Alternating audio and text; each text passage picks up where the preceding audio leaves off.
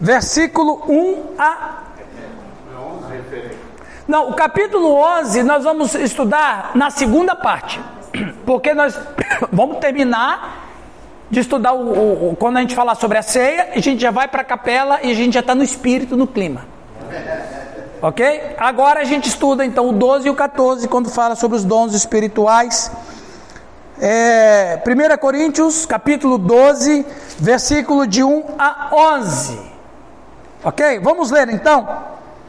A respeito dos dons espirituais, não quero, irmãos, que sejais ignorantes. Sabeis que outrora, quando eres gentios, deixáveis de conduzir-vos aos ídolos mudos, segundo eres guiados. Por isso vos faço compreender que ninguém que fala pelo Espírito de Deus afirma anátema Jesus. Por outro lado, ninguém pode dizer Senhor Jesus se não for pelo Espírito Santo.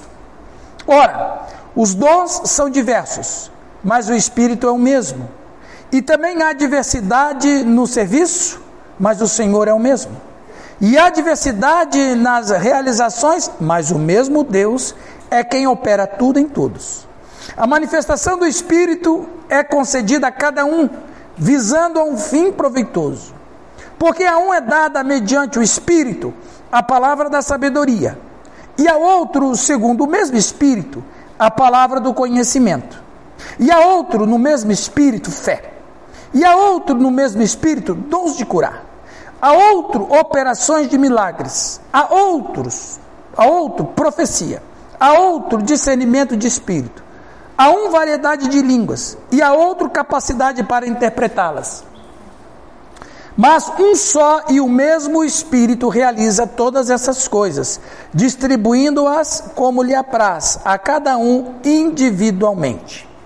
Muito bem, aqui nós vamos tratar biblicamente é, sobre as questões dos dons espirituais. Nós temos muita polêmica sobre essa questão. Existem as, as igrejas que é da ala pentecostal, as igrejas que é da ala tradicional, as igrejas da ala carismática. Então, nós temos aí uma, uma subdivisão sobre, afinal de contas, o que são os dons do Espírito?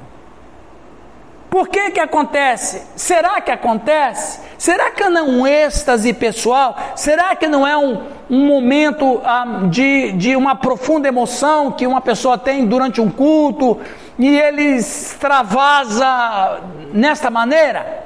Existem os dons? Não existem os dons? Se existem os dons, quando que eles manifestam? Eles têm que manifestar todo o culto ou eles só se manifestam em ocasiões especiais? Enfim, são várias questões várias questões. E pela Bíblia, e a Bíblia é o que rege a vida da gente. Nós temos que seguir o que a Bíblia diz. Sempre é o que a Bíblia diz. Nem sempre é o que a gente acredita. Porque muitas vezes a gente acredita errado. Não é verdade? Muitas vezes a gente acredita errado. Então nós temos que acreditar da maneira correta. Então vamos lá. Na igreja de Corinto, estavam ocorrendo as coisas mais surpreendentes através da ação do Espírito Santo.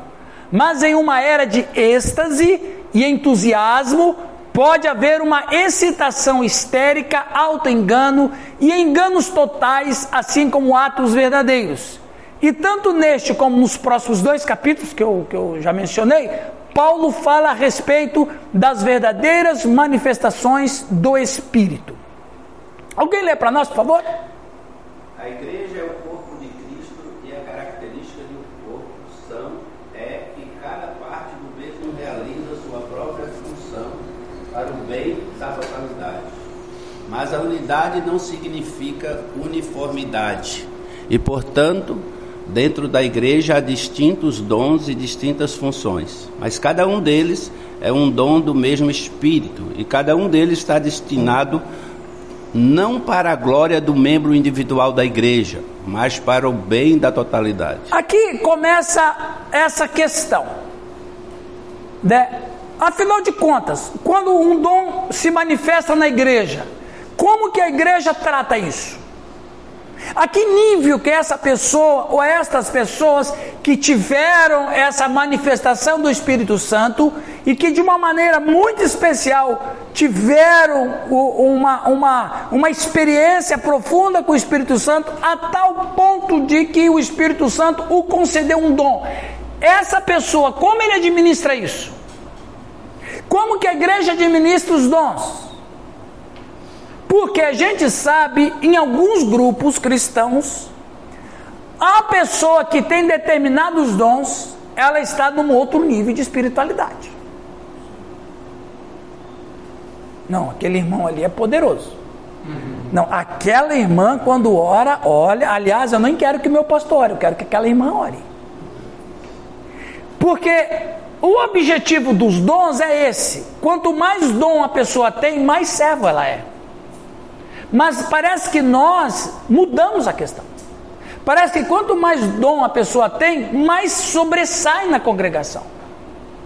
E, e aí está um princípio, na minha opinião, errado de, de como que administra o dom. Por quê? Porque a Bíblia fala, e nós lemos, que é para o bem da coletividade. Por exemplo, num culto, numa igreja, quantos dons existem? Vários. Ninguém tem o mesmo dom. Ninguém.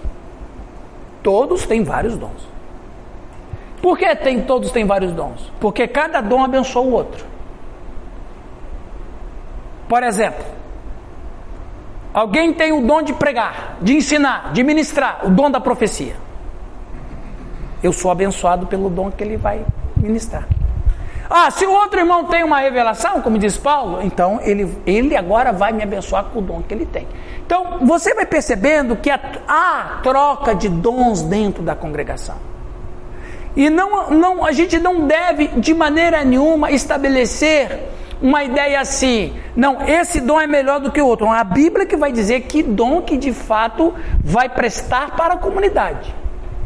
E aí começam os nossos problemas. O que são dons espirituais? Vamos ver isso? Os dons espirituais, segundo Paulo, são manifestações do Espírito, dadas a todos para o bem comum. É a capacidade ou habilidades concedidas aos cristãos pelo Espírito Santo para capacitá-los a exceder as limitações da sua humanidade finita, a fim de servir outros crentes para a glória de Deus. Veja, eu gosto dessa definição é, é concedida ao cristão pelo Espírito Santo para capacitá-los a exceder as limitações da sua humanidade finita. Ou seja, de uma maneira sobrenatural e poderosa, o Espírito Santo potencializa alguma coisa dentro do cristão.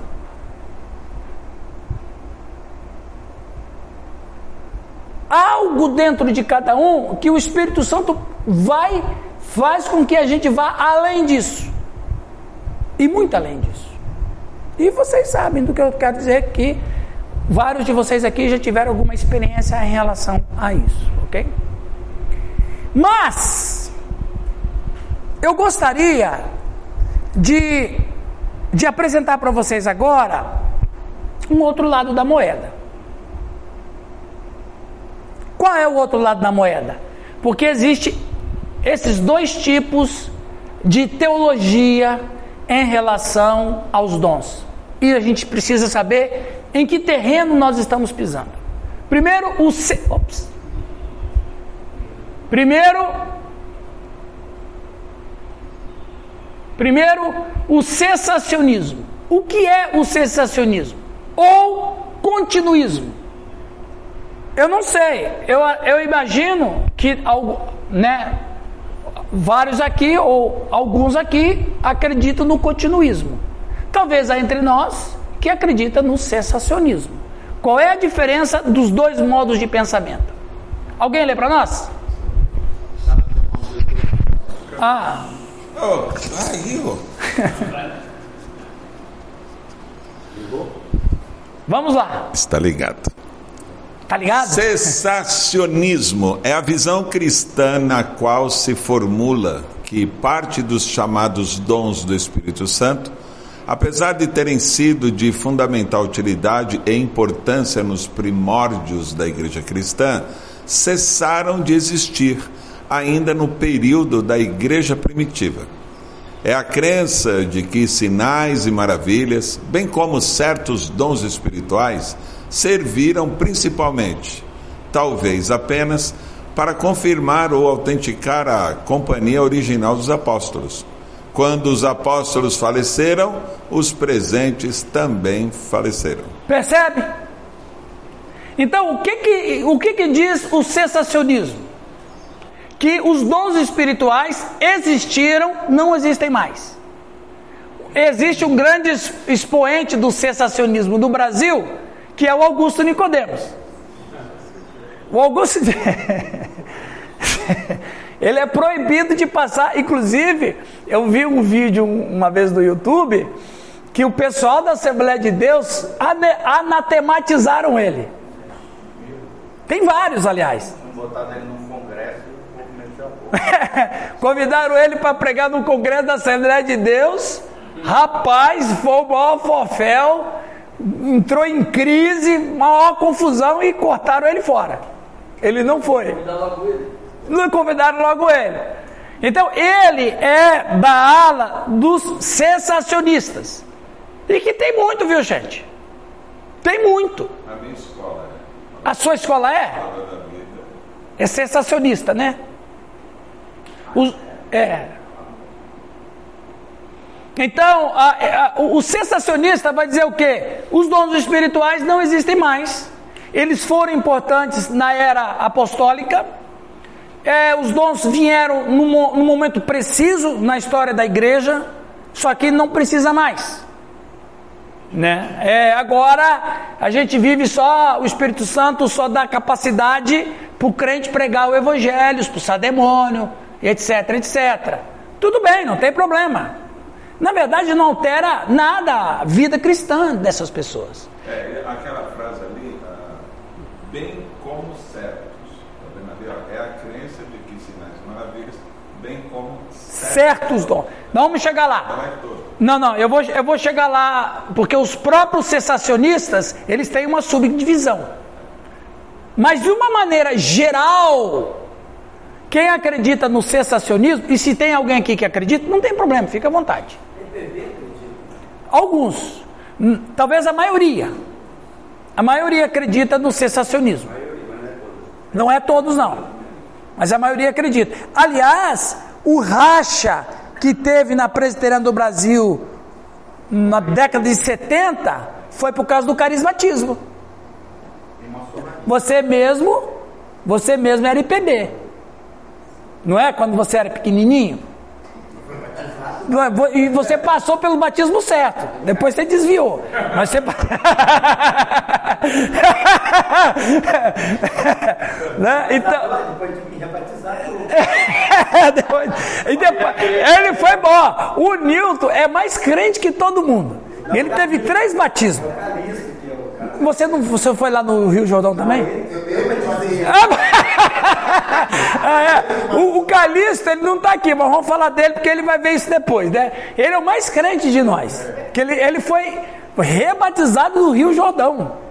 É, é, é, só para garantir, né? só para garantir. eu me batizei sete vezes. Ô louco! Aí você já é na manda aí. Aí foi profeta. É, né? É na manda. Olha aí, ó. Então, olha que interessante. Então, não tem problema. Só que. Só que a, a, a, a, a presbiteriana do Brasil na década de 70, quando houve o movimento carismático dentro da própria igreja, é, é, lógico, eu só pude ler isso nos livros, mas quem viveu a experiência foi guerra, guerra mesmo. Não foi isso, Reginaldo? Pastor Ira, você sabe na história se esse pessoal houve uma reconciliação, perdão, ou eles... porque foi uma rebeldia. Não, não, é, hum, bom, ele veio- é, eu não- eu não posso dizer rebeldia, porque rebelião está ligado muito com desobediência de uma maneira espiritual. Mas houve uma divergência muito forte. A Batista está renovada também. Tá, mas eles... Exatamente.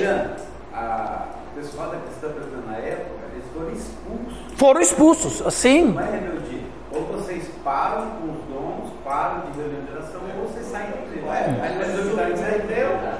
Se você está numa instituição, não se submete. Por isso, a renovada convidada a sair. E aí foi com essa linda e maravilhosa IPRB.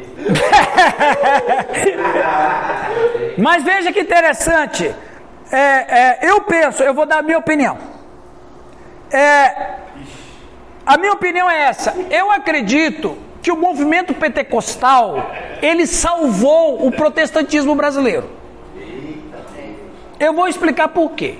Eu, eu, por exemplo, eu sou de um, eu sou de um grupo tradicional avivado, ok? Mas olha, que é isso? Tradicional avivado, nunca vi.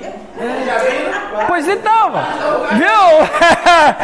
Você está, viu? Você está conhecendo uma nova faceta da igreja. É.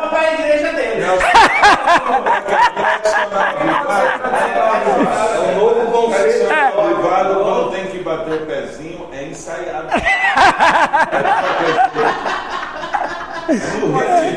Porque veja, veja bem, a igreja, lá, vamos começar em 1905, na famosa rua, hã? uns falam Zizi, outros falam Zuzi, não é? Charles Parran, Charles Parran, que teve, veja bem, veja bem, lá na rua Aziz em 1905, quando teve aquele movimento pentecostal norte-americano, salvou a igreja americana. Porque a igreja americana estava perdida em mundanismo e maçonaria. O, o, não havia uma fronteira mais na vida cristã. A igreja a igreja americana, principalmente batista e presbiteriana, estavam completamente perdidas na sua vida cristã. E, e, e uma maçonaria forte na igreja. Quando teve esse movimento, sem contar que historicamente os americanos viviam a, a florescência da teologia liberal, que começou no século XIX. Os Estados Unidos estavam em ebulição. Eu estou falando dentro do, do, do arraial cristão.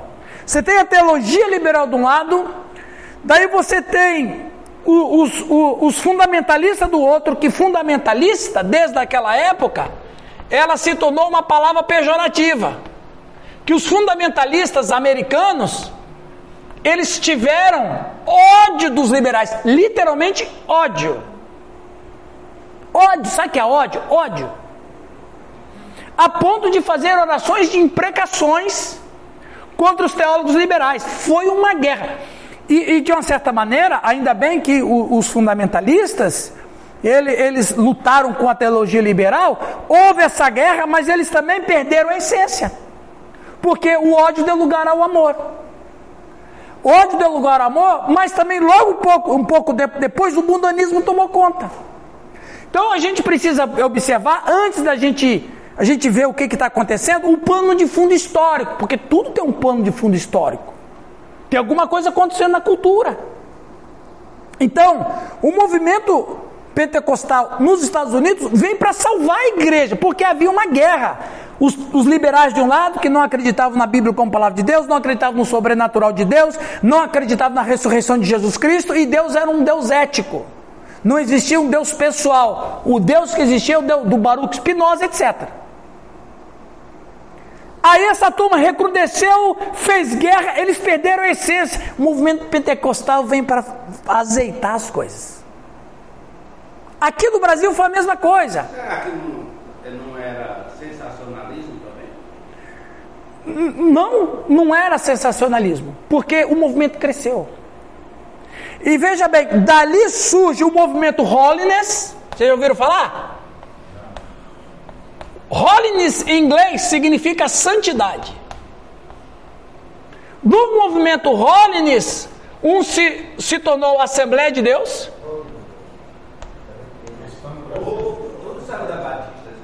E, e aqui continuou, inclusive aqui no Brasil, Tem algumas igrejas Holiness. Aqui em Maringá tem uma igreja Holiness.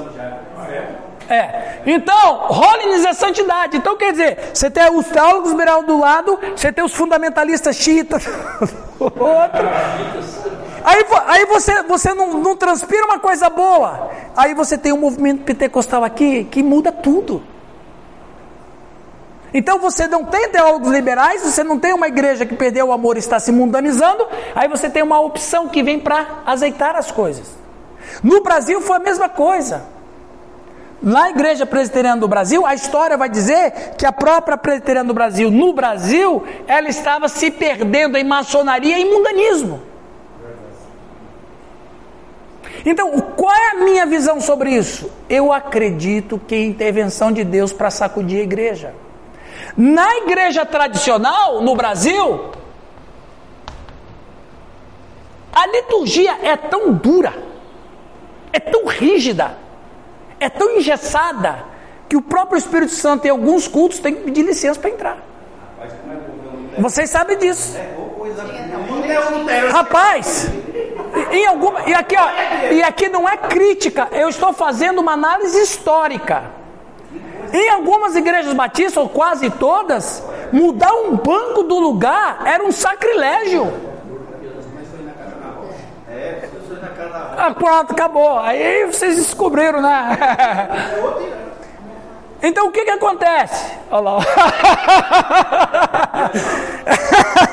daí, daí o que que acontece? Olha que coisa interessante. Olha que coisa interessante. O, o, o, o pentecostalismo, quando ele surge no Brasil, ele cresce, ele deixa a liturgia leve. Tem corinhos, não precisa cantar hinos do século XVIII, XIX. Você, você tem cânticos que se chamava cânticos de avivamento, Deus está aqui, etc, etc. Aproximou Deus da liturgia, facilitou o, o trânsito no culto.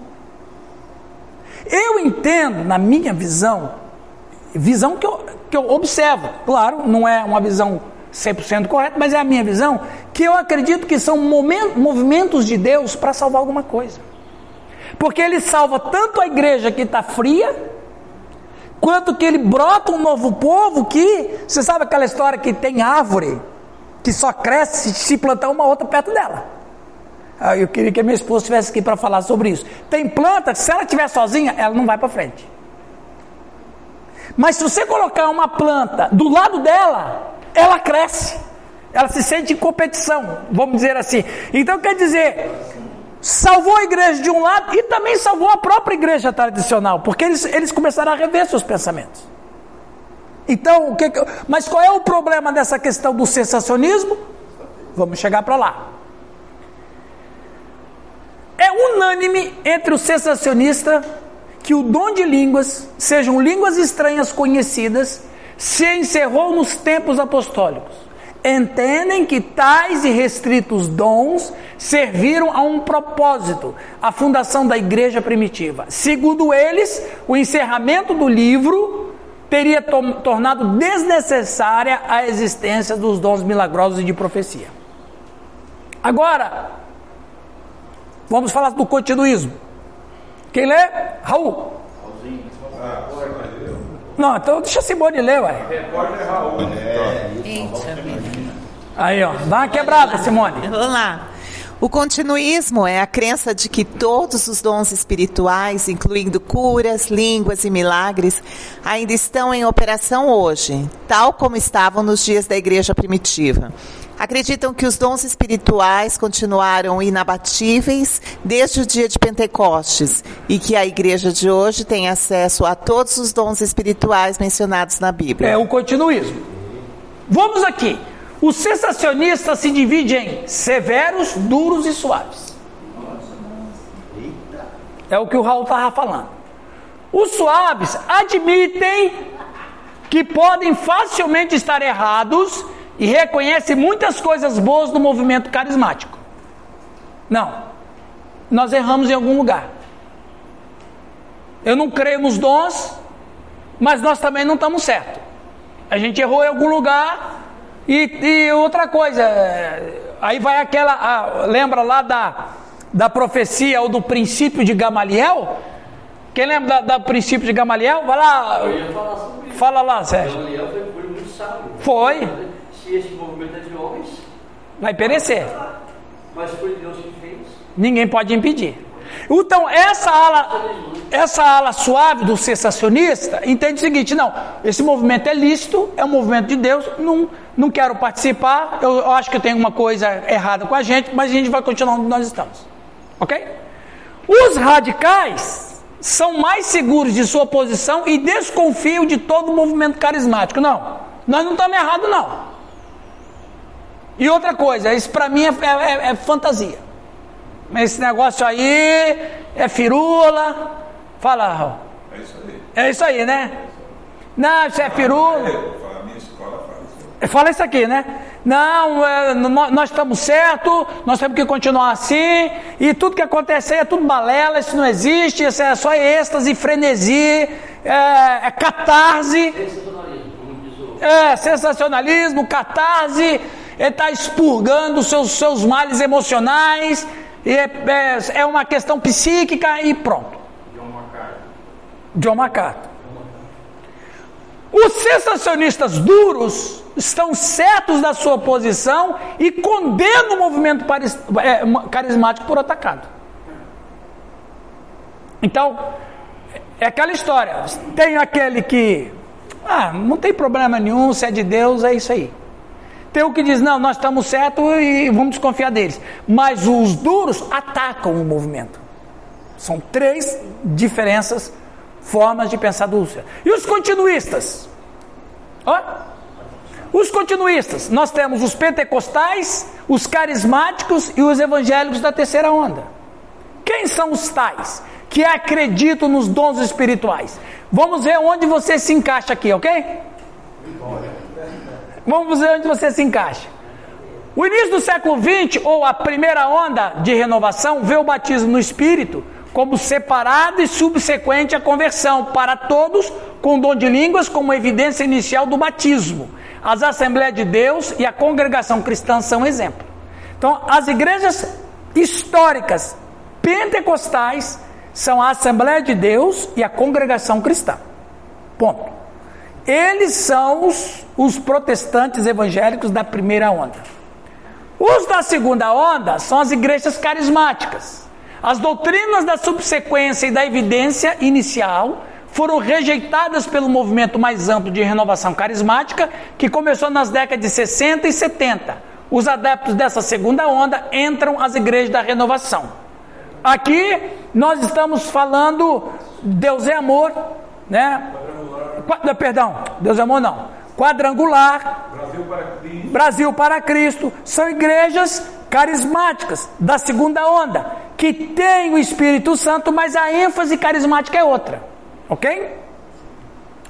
E temos a terceira onda, o evangel- evangelicalismo da terceira onda, um movimento neopentecostal que começou na década de 80, em- mais ou menos, são datas aproximadas, não são datas certas.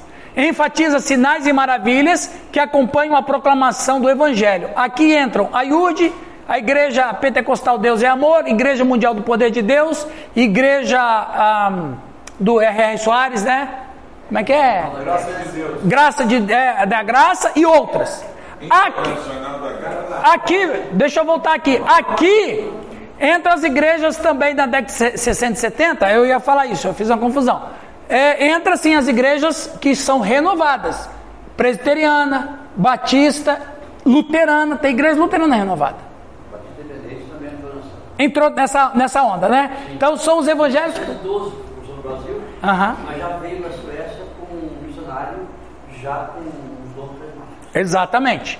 E aqui a ênfase do Espírito Santo é outra. Você pode observar que nessas igrejas da terceira onda não entra profecia, não entra visão, não entra língua.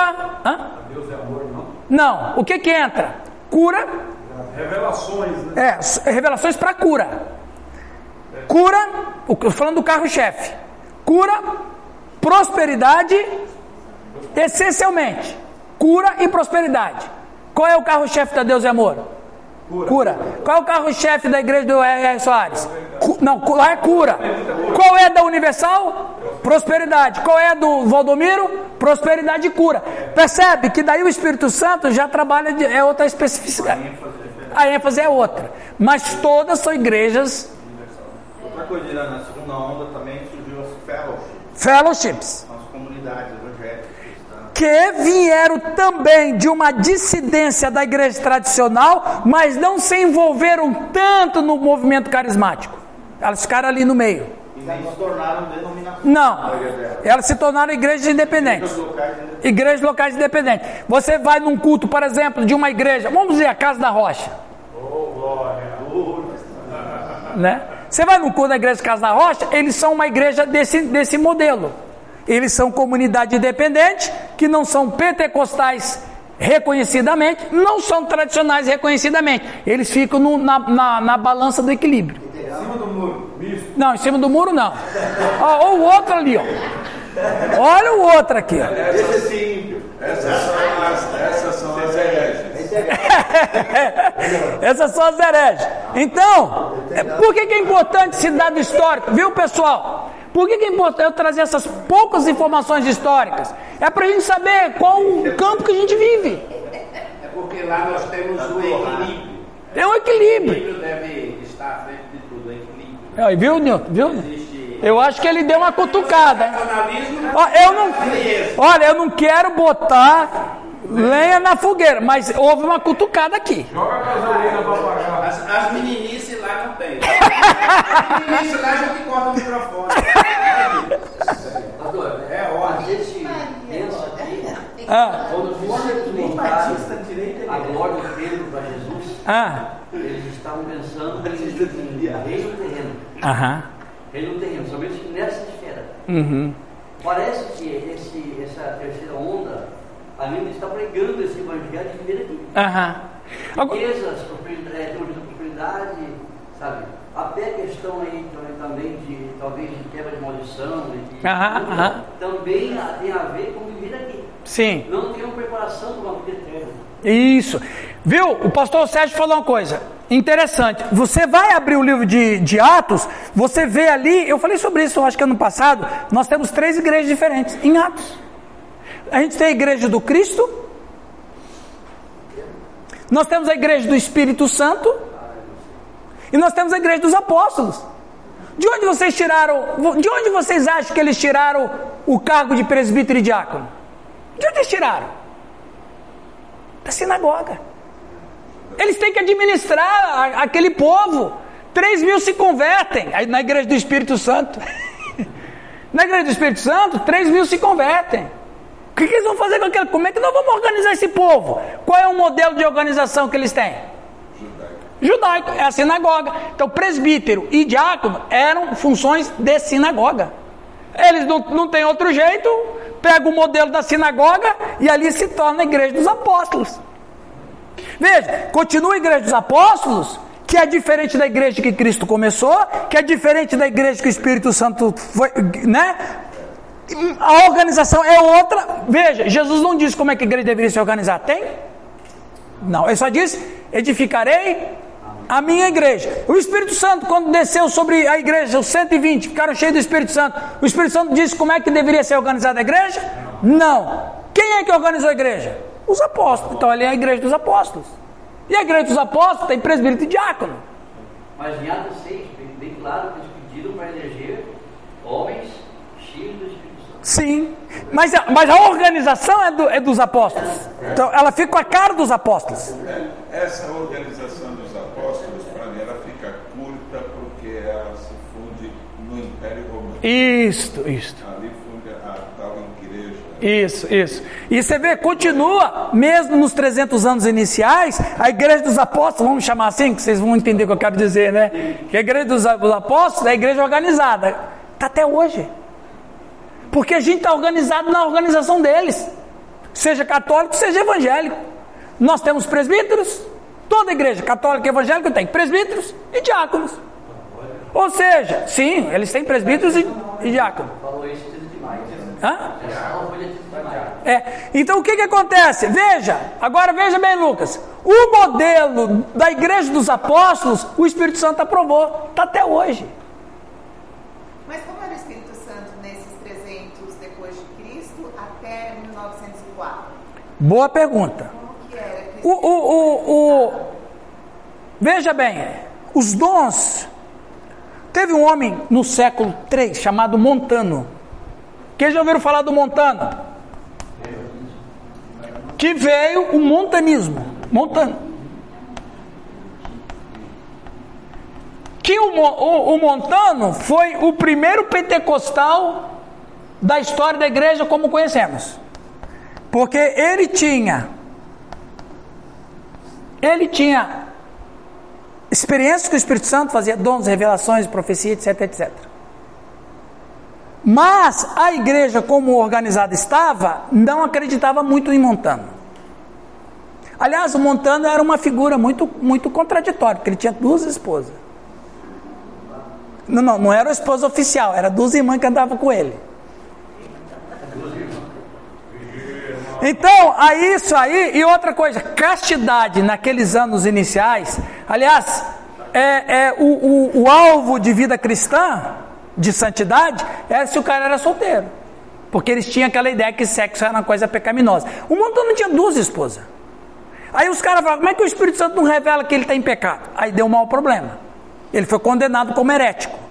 Então aí, durante todos esses séculos, o Espírito Santo continuou trabalhando na igreja. Ele nunca abandonou a igreja. Mesmo que os corações não estavam preparados. Aí nós temos que entender isso. O Espírito Santo não arromba o coração de ninguém. Se o coração do homem não ficou preparado para esta, é- é- esta, esta, esta manifestação, obrigado, essa manifestação, esta virtude, o Espírito Santo aguarda o momento, mas ele nunca deixou, porque ele estava por detrás dos pré-reformadores, ele estava por detrás dos reformadores, e foi ele que deu vida à igreja quando ela foi perseguida durante todo o tempo, principalmente no período da Idade Moderna. O John Fox escreveu um livro, eu aconselho vocês a lerem. É, o livro dos mártires, John Fox. Ele escreveu como que o catolicismo perseguiu e matou os protestantes. Mas a igreja estava nutrida pelo Espírito Santo. Foi se preparando, vem século XVII com os grandes avivalistas, lá na Inglaterra. Vem os grandes avivalistas nos Estados Unidos, século XIX. Quando chegou o começo do século XX, eu entendo que o Espírito Santo entendeu, essa é a hora. Deus só trabalha dentro da hora.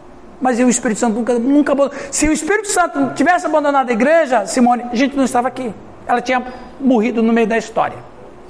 Né? Ok? Respondi a tua pergunta? Muito bem. Agora, o apóstolo começa a falar dos dons. Aqui. Começa com duas coisas que são parecidas: palavra de sabedoria e palavra de conhecimento. Não é isso ali? O que, que diz ali no versículo? Onde que está, pessoal? Me ajuda? Não, antes um pouquinho, não é? Ah, tá, versículo 8. Alguém lê o verso 8, por gentileza? É 12 e 8. Pelo Espírito, a um é dada a palavra de sabedoria, a outro, pelo mesmo Espírito, a palavra de conhecimento. Muito bem. Aí, a palavra grega que traduzimos por sabedoria é Sofia. Aqui, ela aqui, ó. Para quem não sabe, a primeira dama de Umuarama é a Sofia. Por isso que o, o, o pastor Giovanni é o homem mais inteligente que eu conheço. Ele se casou com a sabedoria. Ninguém aqui casou com a sabedoria. Dizendo ela, ela que me escolheu. Aí sim. Profecia. Então, Sofia é sabedoria. Clemente de Alexandria a definiu como o conhecimento das coisas humanas e divinas e de suas causas. Isso é Sofia. A uns tem dado palavra de Sofia. Ok? Um dos grandes problemas, também, vamos lá.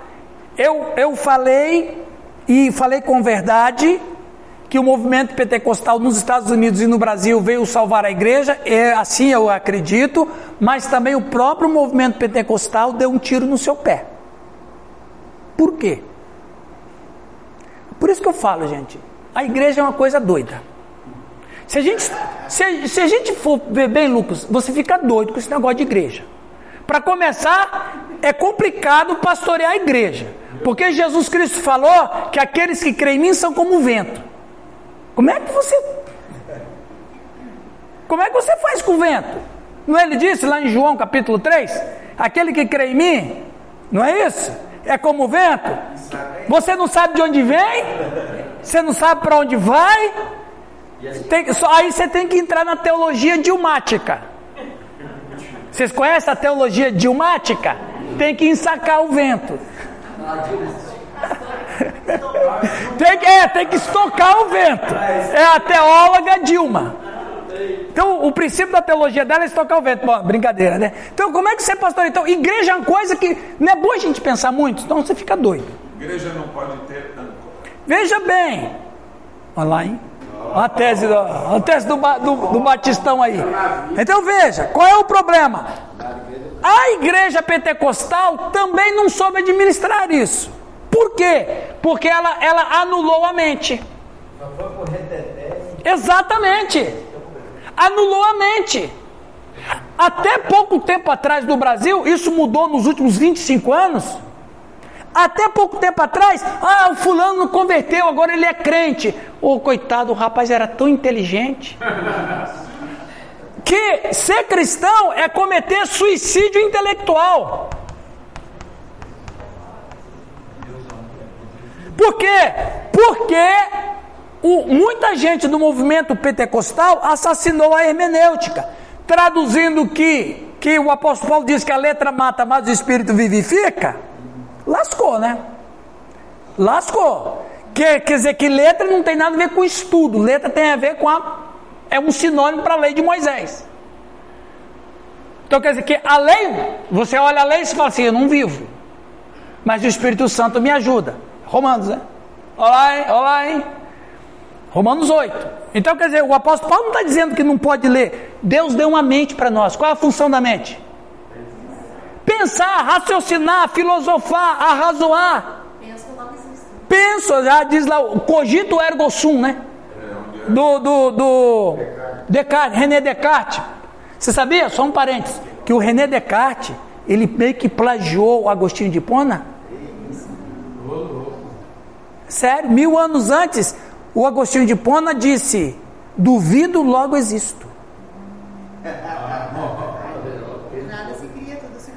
Então veja, exato. Então, o, o Agostinho de Pona, ele dizia: duvido, logo existo, porque na ideia dele, e é uma filosofia doida também, porque só pode existir quem duvida. Por quê? Porque quem duvida está pensando, quem pensa está vivo. Se o cara não duvida, ele não existe, porque não tem mente. Entra dentro disso também quando diz que a, a religião é o ópio do povo. Não, quem vai falar isso é o Marx, né? Marx. É. É, então veja, o Agostinho vai dizer, duvido logo existe. Aí o René Descartes, mil anos depois, disse, cogito ergo sum. Ele meio que plagiou o, o Agostinho de Pona. Então veja, não vou entrar nisso aqui que não é o assunto. Ou melhor. Hã?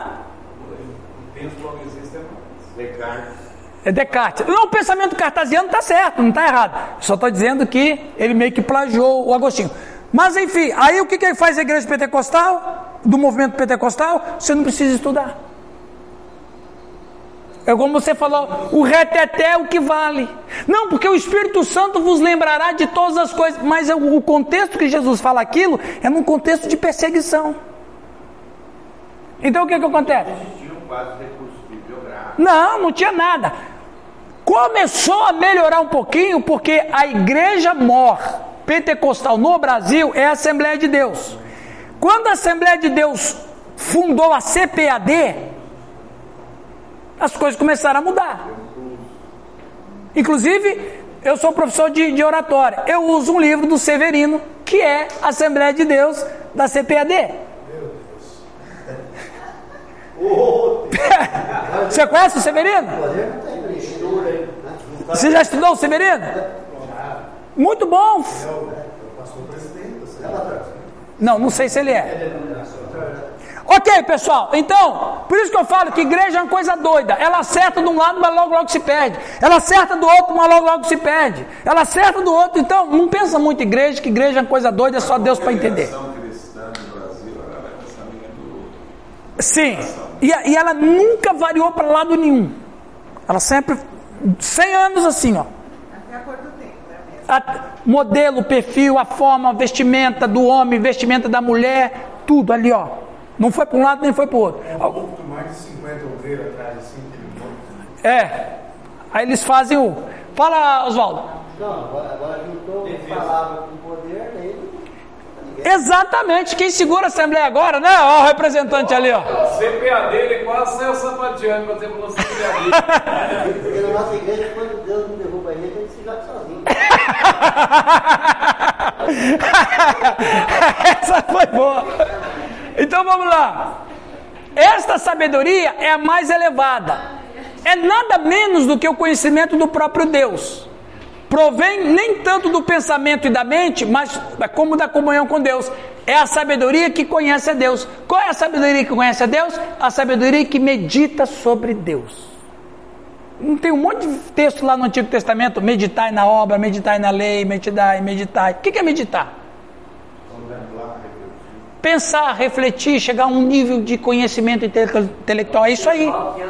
Observar e tal. Daí que vem a palavra é, é, você falou observar?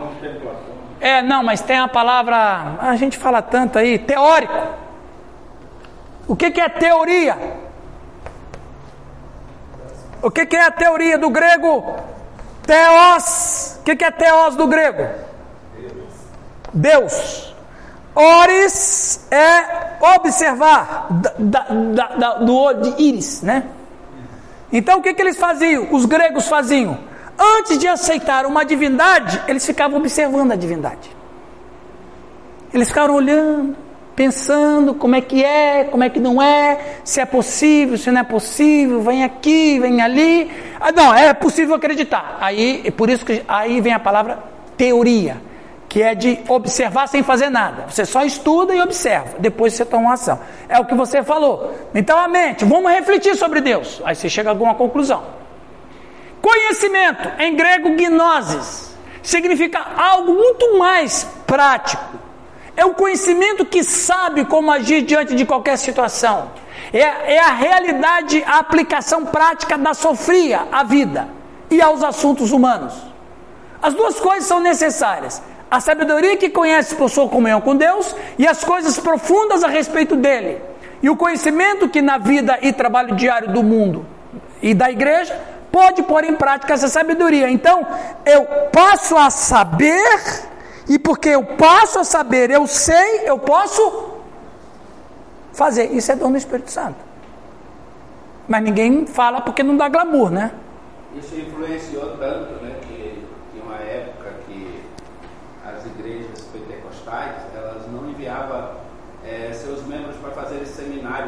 tornavam incrédulos. Né? Isso, se tornavam incrédulos.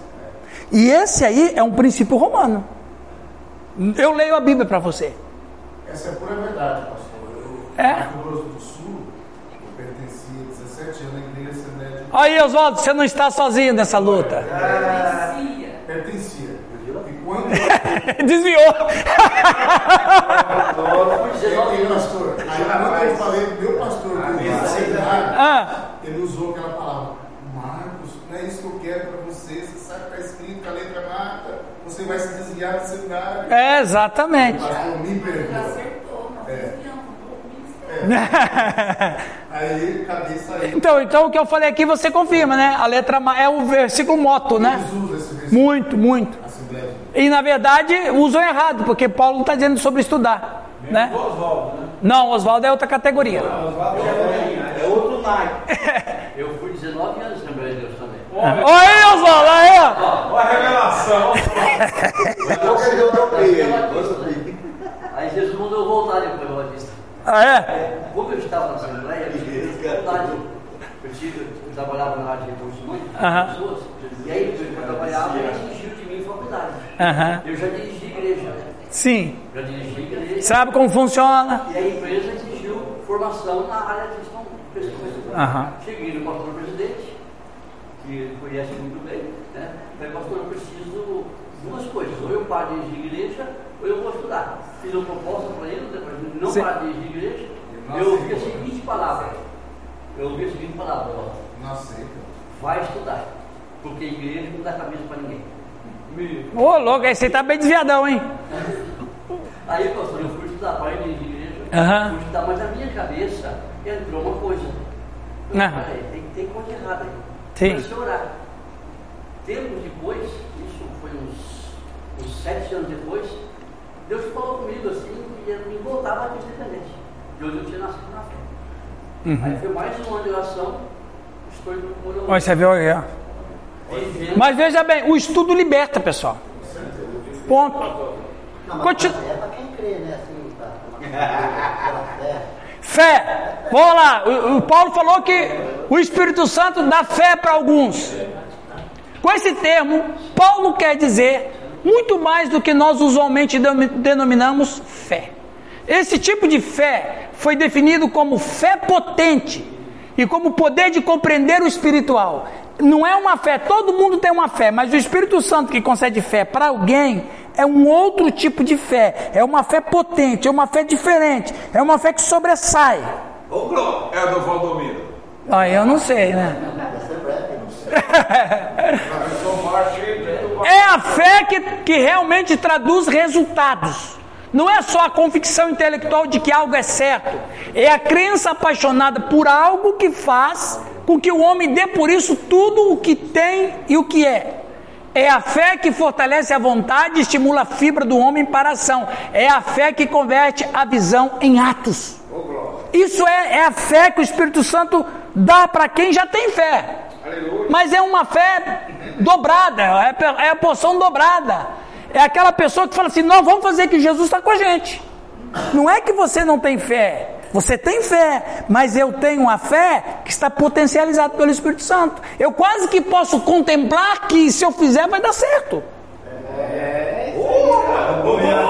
Viu? Ah? Pode ir. E rapaz, o que eu tenho visto de gente que você a princípio você fala assim, rapaz, você vai fazer loucura. Não, mas eu tenho fé. E o Senhor não vai me deixar, o Senhor está comigo nisso. E, e é o propósito de Deus para minha vida. E o cara vai. É o dom, é o dom. Ó, todo mundo tem a fé, é uma fé padrão para todo mundo. Mas essa é a fé Fé demais. né? potencializada pelo Espírito Santo. É uma crença que queima na alma. N- Todo mundo crê, mas quem tem essa fé, ele, ele queima. Ele não, ele não duvida. É uma coisa assim, ele, ele olha o futuro e ele vê a cena acontecendo. Eu estou vendo, então eu vou. Percebe? Essa fé que Paulo está dizendo. Sim, Raul. Mas ele- a gente tem um pouco de ce- cessa- Sensacionismo. sensacionismo. É, eu, eu digo aqui só para a gente pensar. Claro, claro, claro. Ah, quando a gente fala do, do, do tal, que eu falei aqui agora, o chapelão lá, Ô, Valdomiro. Valdomiro ou Edir Macedo, a gente também fala, não, não, peraí. Esses, você percebe, a gente tem esse, esse desvagar. Tudo Pode falar. tem o lance da grana, etc. Mas, cara, o que eles fazem com a grana, o que, ele- o que eles fizeram e faz, a gente nunca faria. Sim. Invadir todo o Brasil, favelas, e presídios, etc. Se não fossem eles. Sete, sete as igrejas, os caras três meses. É, então precisa de recursos para isso. Aí nós entramos aqui com o nosso sensacionismo em dizer que, não, peraí, mas esses, ué, e a fé que esses camaradas têm Aham. e dizem? É, é, lógico que fé. é- você terminou? Fé é uma coisa subjetiva. Mas veja, existe o pentecostalismo bíblico e existe o pentecostalismo humano. É, é aqui está o que, que acontece. Eu não vou dizer dele, não posso falar sobre esse, mas eu posso falar sobre pessoas como ele, que não tem fé coisa nenhuma. O que ele tem é a manipulação da massa. Porque geralmente pessoas que procuram determinados grupos, ele já está condicionado a uma coisa. Por exemplo, eu quero ficar rico. E eu quero ficar rico da maneira mais fácil. Loteria vai demorar. Pode ser que eu ganhe, pode ser que eu não ganhe.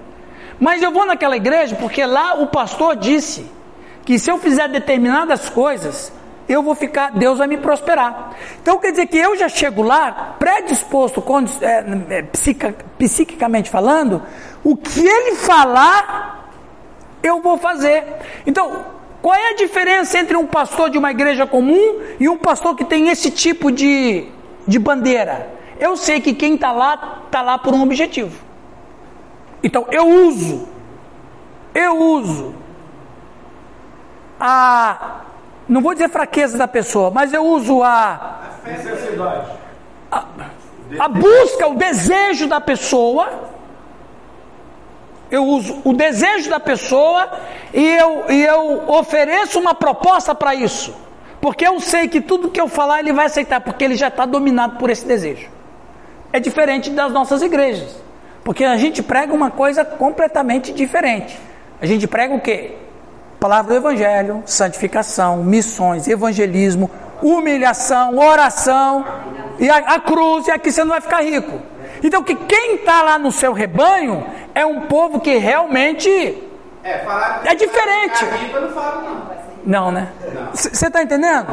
Então, nem sempre é uma questão de fé. O que às vezes acontece em charlatões eu manipulo a necessidade do cara, eu sei o que, que ele quer e sei como eu posso fazer para obter dele o que eu quero. Isso não é fé. Isso aqui, é. a propaganda dele é o seguinte, uhum. ele fala assim, venha para a reunião dos empresários se você tem um espírito forte. Espírito fraco nem tem aquilo que você vai receber. Uhum. Então, esse, ah, exatamente. Aí você tem um, um empresário que está meio quebradão. Ou um empresário que tem alguma coisa, mas quer ter mais. Pronto, o cara está lá. Então quem chegou aqui, eu sei o que, que ele quer. Percebe, Reginaldo? O cara está aqui, eu já sei o que, que ele quer. Então isso é fé? Nem sempre. Isso é manipulação mental. Mas o cara vai e consegue. Mas, mas com certeza, por quê? Porque, veja bem, é, sabe aquela história? Você, você, você tá com essa dor aí, não tá? Olha, se você tomar essa água aqui, você já está condicionado a ser, ser restaurado. Aí o cara fala assim: ó, você tem que fazer isso, isso, isso. E o cara faz. O camarada, claro, ele está produzindo alguma coisa. Mas nem todo mundo acerta. É, mas aí o cara tem um espírito forte. Exatamente, ele tem. Aí, esse espírito forte que o Nilton está falando, o Simone, é a mentalidade. Só que ele muda para termos cristãos. É o empreendedor, exatamente. Percebe? Fala, Marcos. É, o, o meu irmão, lá em São Paulo, meu irmão tem um problema muito sério no filho dele. Uhum. Ele foi no o médico deu uma doença rara lá no, filho do meu irmão, que meu irmão se desesperou. Uhum. Chegaram no meu irmão e falaram assim, ó, vamos lá na, na igreja lá no, no, no Valdemir, no do Chapéu. Vamos lá pedir uma oração para ele. Uhum. Meu irmão chegou lá, ele só olhou pro meu irmão e falou assim para ele, pode voltar que seu filho já vai chegar lá, já vai estar curado. Uhum. E aconteceu. Uhum. Meu irmão chegou lá, o médico falou, não sei o que aconteceu, fez o exame de novo, seu menino não tem mais nada. Uhum. E aí? Uhum. E aí, eu vou dizer que, e aí, que a pessoa, o teu, o teu, teu, teu sobrinho? Meu sobrinho. Seu sobrinho. 22 anos. Rapaz, Deus age de maneira extraordinária em alguns casos. Mas não acontece com todo mundo. Sim. Né? Uma, exatamente. É, Jesus não curou todo mundo. Entendeu? Isso aí foi uma ação de Deus. É. Sempre. Olha essa aqui, ó. Viu, pessoal? Eu estava em São Paulo e um garoto que foi, é, né, ovelha, menino de 20, 29 anos, rapaz, e com a vida meia torta, mas querendo acertar caminhos do Senhor. Sento, sento com ele e ministro a palavra como nós ministramos. Sim. Ok? Ministro a palavra está lá Jeremias, dei os textos para ele e falei para ele, falei, bichão, ou você volta, ou você volta para Cristo, ou você renuncia você está ferrado. Deus fala contigo, presta atenção. Isso. Ele fala contigo. Ali, blá, blá, blá, blá, blá, tá bom. Ouviu, né? Passou dois dias, ele foi para um culto na igreja, lá em São Paulo. Aí ele manda o vídeo. O profeta que está lá, falando inglês, etc., convidado, a igreja lotada, chamou ele no auditório. Você aí, menino levanta. E ele é bem, bem, né, sete subiu no palco de bermudinho. E o homem fala exatamente O que você falou? o que eu falei assim, bonitinho. Só que o bonitinho, ele olhou para mim, ah, legal, que bacana. Chegou lá, o cara, pá, pá, pá, pá. Tremeu e botou a mão, cara, pá, tá no chão. Mandou o vídeo. Tu não fez kkk e nem botou. Aí, aí, ó. Aí essa coisa da fé. É, exato. Por isso, viu, Raul, o que você falou é importante. Você tem que analisar sobre o que acontece aqui. Viu, pessoal? Esse testemunho do Raul, o, o testemunho do Raul e o do Marcos entra aqui. Ou é bíblico ou é humano. Ponto. Vocês têm que analisar o que, que acontece. Mas tem um, só uma indicação de um livro sobre essa questão que está falando. Por exemplo, é, tem um livro muito bom do Otmani, que chama O Poder Latente da Alma. Ele que faz entender isso aí, que a, a alma humana ela também tem poder extraordinário. Sim. De levitar, de cortar objeto e tal. Uri Geller. Lembra do Uri Geller? O Newton lembra. Na realidade, um planta, um rega. O, o, O Raul. o Zão, ele deu uma regada, aí o profeta botou a mão. Mas, viu, viu, Newton? Mas eu vou nessa do, do baiano aqui. Se o Raul tivesse feito plá, plá, plá, plá e colocado a mão. Baiano daí. É batizão, é. Mas a ideia do Raul é perfeita. É perfeita. Vamos terminar aqui, pessoal. Vamos terminar antes, antes que o Nilton cochile ali. Tem mais um pão pra gente comer. Dons de curar. Eita lasqueira. Quem vai ler pra nós? Giovanni? Raulzão, Então lê, Raul. Pessoal, vamos lá, vamos lá, prestando atenção. Lê pra nós, Raul. Certo. Seminário Luterano. dons, dons de cura. A igreja primitiva vivia num mundo no qual era comum o que chamaríamos milagres de cura. Se um judeu adoecia, era muito mais provável que reconhecesse a um rab... recorresse a um rabino que a um médico. E mais provável é que se curasse. Esculápio era o deus grego da cura. As pessoas iam aos seus templos, quase sempre passando toda a noite neles, para serem curados, e se curavam. Tratava-se de uma era de curas.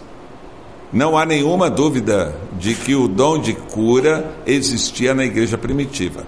Paulo não o teria chamado se não tivesse sido real. Gente, essa, essa busca para cura, para saúde, toda a vida existiu.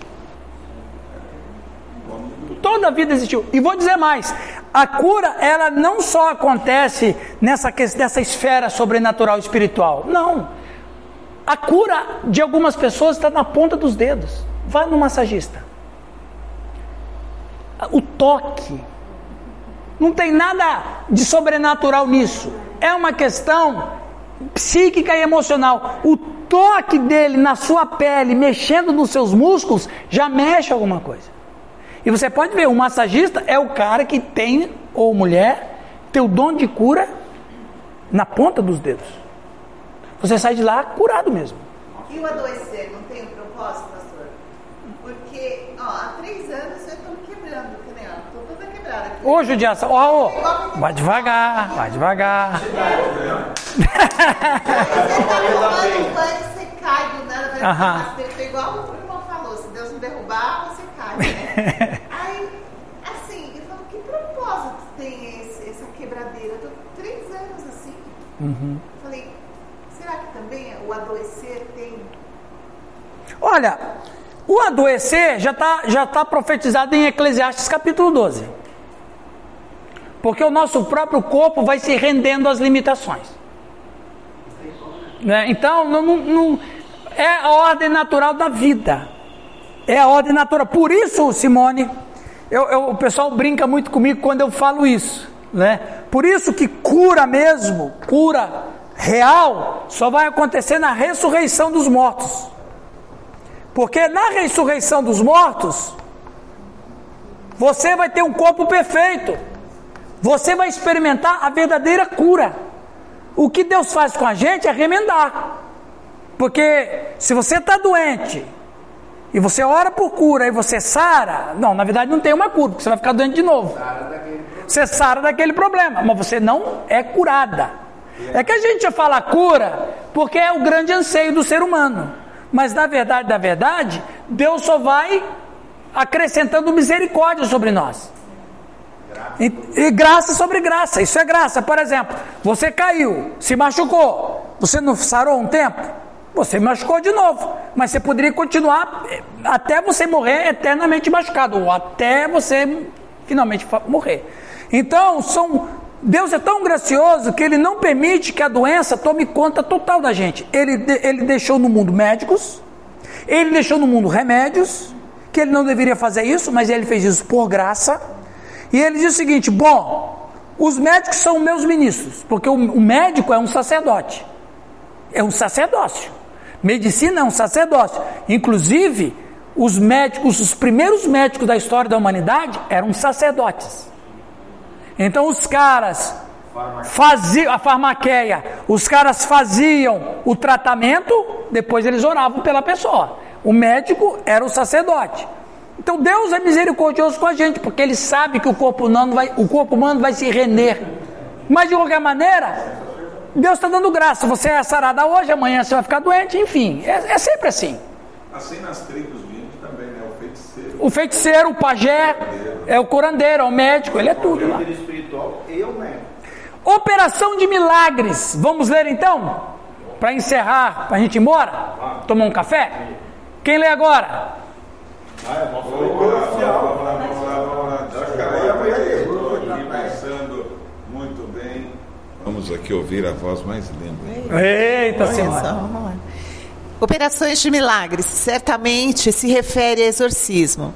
Naqueles dias, muitas enfermidades, muitas vezes quase todas, e em especial as enfermidades mentais, eram atribuídas à obra dos demônios. Só um instantinho, Simone. Até século XVII, eh, até século XVIII e XIX, também era questão espiritual. Mas teve um médico chamado Pinel, doutor Pinel. Pinel está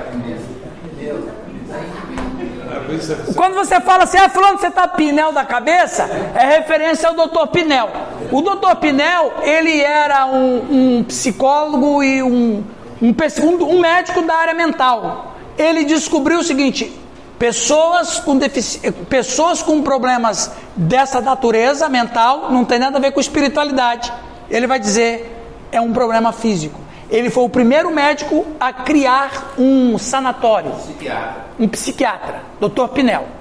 Ok? Claro que lógico que tem muitas doenças psíquicas que são demoníacas, mas não é toda. Foi o Dr. Pinel que conseguiu provar que com tratamento e medicação é possível a pessoa ir melhorando a sua condição psíquica. Continua lá. Um... É uma, uma das funções da igreja. E uma das funções da igreja era de conjurar os demônios. Fossem ou não reais, a pessoa que se considerava, considerava possuída estava convencida de que se tratava de um fato real. E a igreja podia ajudar e o fazia. Então, a operação de milagre, o apóstolo Paulo aqui, inspirado por Deus, está dizendo, ele vai lá nessa linha do exorcismo. E que você quer saber uma coisa? É uma das ações que eu menos menos gosto. Mas existe um número. É, vocês saberam que. Vocês, não sei se vocês perceberam que o número de endemoniados diminuíram. Você sabe por que, que o número de endemoniados diminuiu? Porque está tendo muitas conversões. A igreja cresceu muito. Mas aonde que diminuiu isso? Diminuiu. Olha, vamos dizer Campo Mourão. Tinha muito Campo Mourão aqui, como em qualquer muita cidade, rapaz, tinha endemoniado para todo lado. Hoje você não. Eu ainda não escutei aqui em Camorão nos últimos anos que alguém, olha que a gente está em contato com tanta gente, que teve algum demônio em algum lugar. Mas segura, mas tem duas coisas. Ah. Ou, ou não tem a notícia porque a igreja não está agindo, entendeu? Então está quieto, porque se sair, meu irmão. Veja, eu, eu vou, olha, olha lá, Asa Leste, tem problema? Bicho, que tem demoniado lá. Não, rapaz, não faça isso. Isso que eu não invoco, agora se invocar lá. Mas veja, não, não é que não exista. Eu disse que diminuiu. Ah, ah, ah. Viu, pessoal? Não é que não exista mais. A colocação não é nesse nível.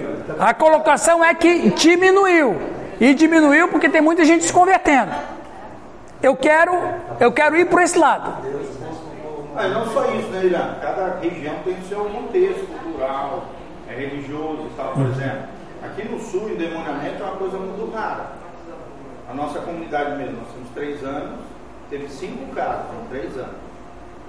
O que é relativamente pouco. Claro que é.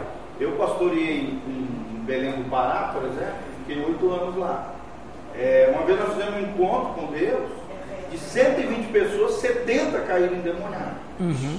Nós estávamos em oito obreiros. Uhum, um uhum. pastor e oito, obreiros. Uhum. Assim, cada região tem a sua realidade por causa do background cultural, religioso e tal. Aqui, por exemplo, no sul, nós somos formados por é, protestantes, de origem europeia, tá? então tudo isso envolve também a questão é, do o... número de pessoas libertas ou não. Se você for para Porto Alegre, que tem espiritismo, um banda lá ferrenha, lá vai ter muito mais casos de, de, é, ah, eu acredito questões de libertação. Com a tecnologia, com a tecnologia, filmagem de tudo, essas coisas todas, a internet influenciou e o secularismo em toda a igreja, igreja ela é tão superficial que os demônios não se manifestam. Ah, eu, não, eu não vou, eu, eu não vou por esse lado. Eu, eu penso assim. É, é, é. Hoje, hoje você não pode mais falar numa, numa live, é, nem expulsar o demônio você pode, porque o satanismo é uma religião. O cara uhum. pode processar. Uhum. Sim. Não, então o cara não tem problema. Não, aqui... É verdade. Uma pessoa ficou endemoniada eu pregando. Eu não pude falar nada, fiquei quieto, só coloquei a mão e dei o um comando. Mas assim, quem estava assistindo não sabia que era demônio. Uhum. Mas se eu fosse, se eu não tivesse, eu ia exercer o dom de expulsar oh. da mim mesmo. Mas você usou, mas você usou, ué. Usei, mas eu usei de forma que as pessoas não percebessem. Mas aí é que está. A filmagem ela te inibe. Ela inibe as pessoas a buscarem, a orar, a falar o que deseja, o que realmente anseia na sua alma, por causa dessa situação toda do contexto. Não, não, veja pessoal, não é que não exista, eu não falei isso. Eu disse que diminuiu. Eu acredito que há, há uma diminuição, porque tem gente que está se convertendo bastante. Minha opinião. Hã? Oi?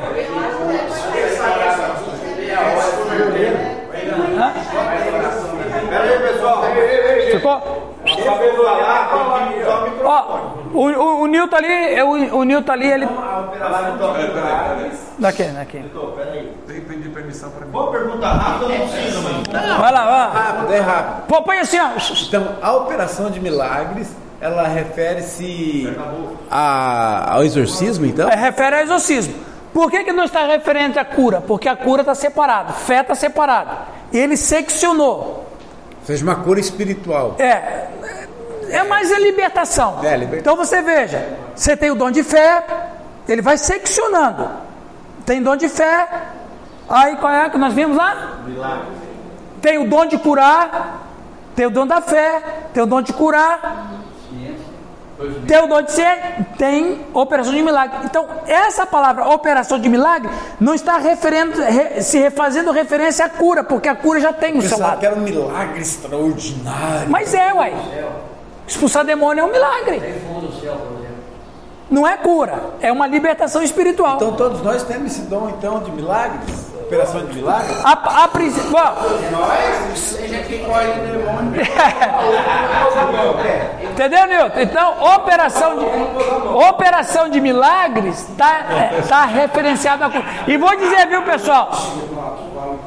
Pastor, a, Sofia. Vamos terminar. Falta dois quadros. Profecia. Profecia. Teremos uma ideia melhor do significado dessa palavra se a traduzirmos pregação.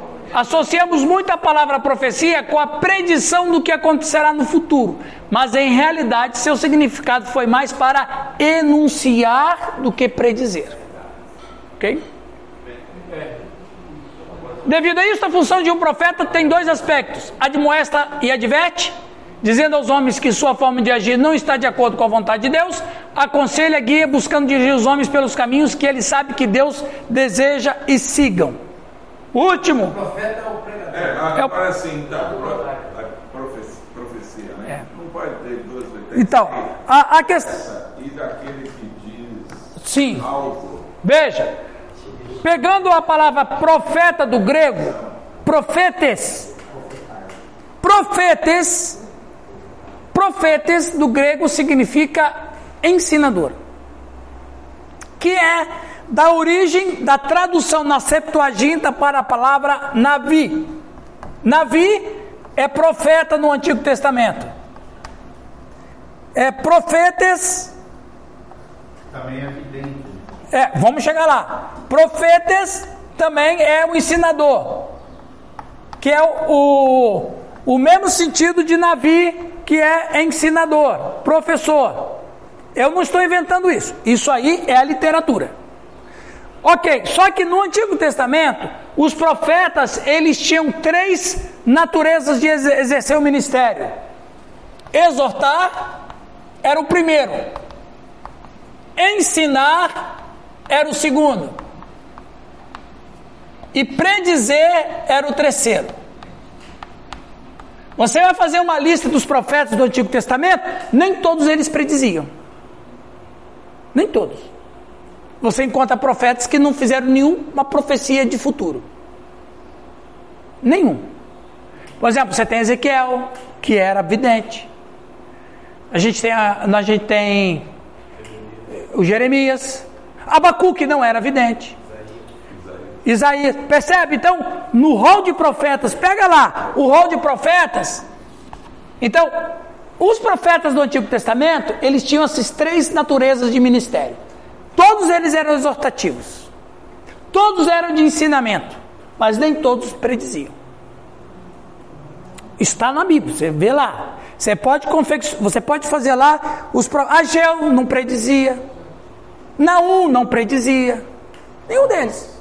Amós não predizia. Agora, Abacuque, predizia, Malaquias predizia. Isaías, percebe? Jeremias, Ezequiel. Então isso significa que não, não, não é fato a gente dizer que todo profeta fala coisa do futuro. Então, porque então eles têm um ministério específico. Quando você vai para o Novo Testamento, profetas, ele tem também esse mesmo sentido. Então, a prioridade de um profeta no Novo Testamento é a mesma coisa. Você tem profeta lá que prediz, Ábago foi um. Ábago não profetizou uma seca? Sim. Então, ele era esse tipo de profeta. Então, você tem que olhar o que diz as Escrituras e você tira suas conclusões, ok? Mas é título hoje. geração profética. Ah. Ah, sim?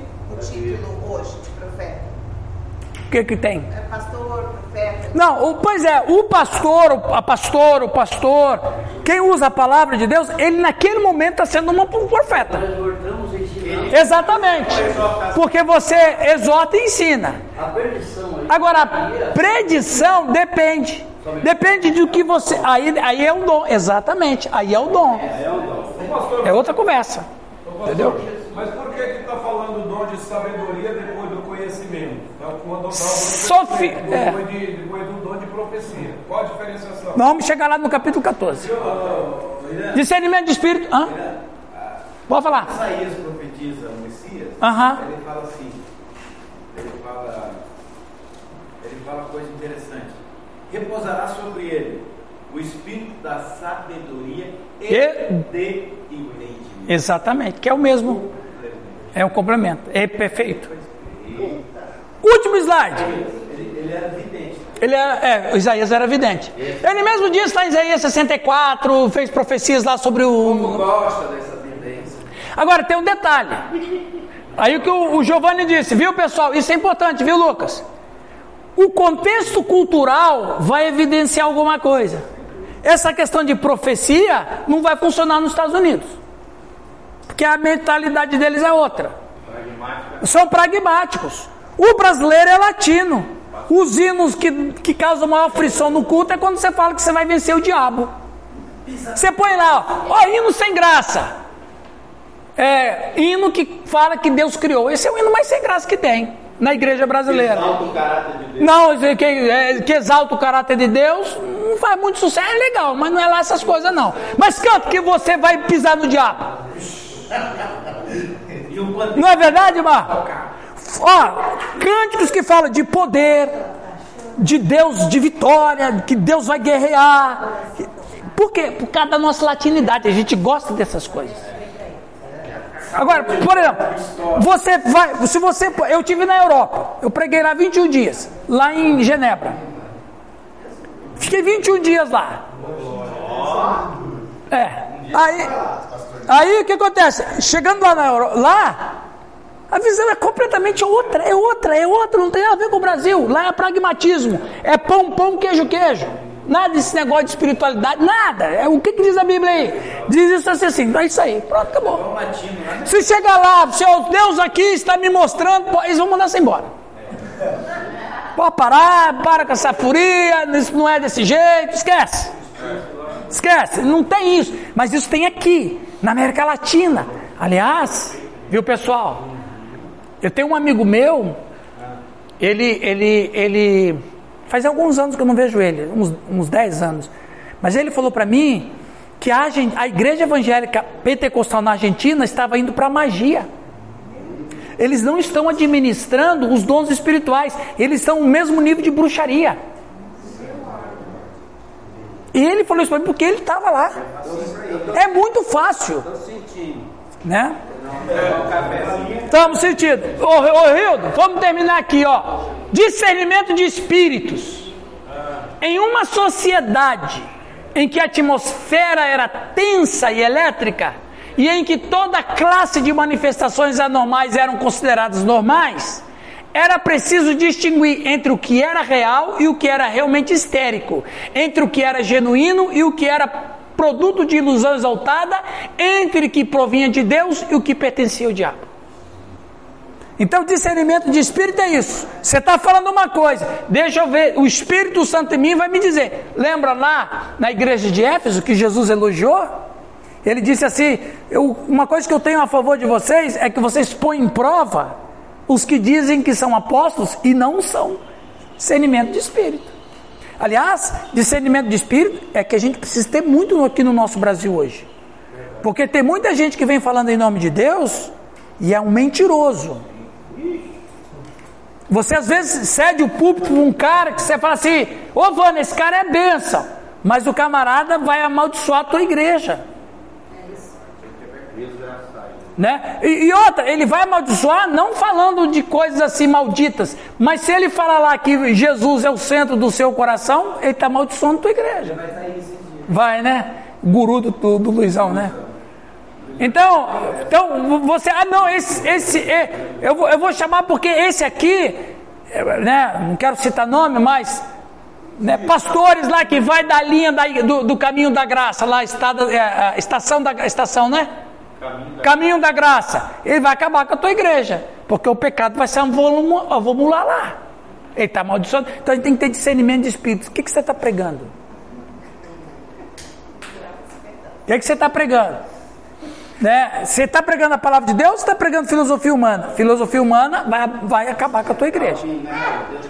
Amém, pessoal? Vamos tomar um cafezinho? Você vai continuar.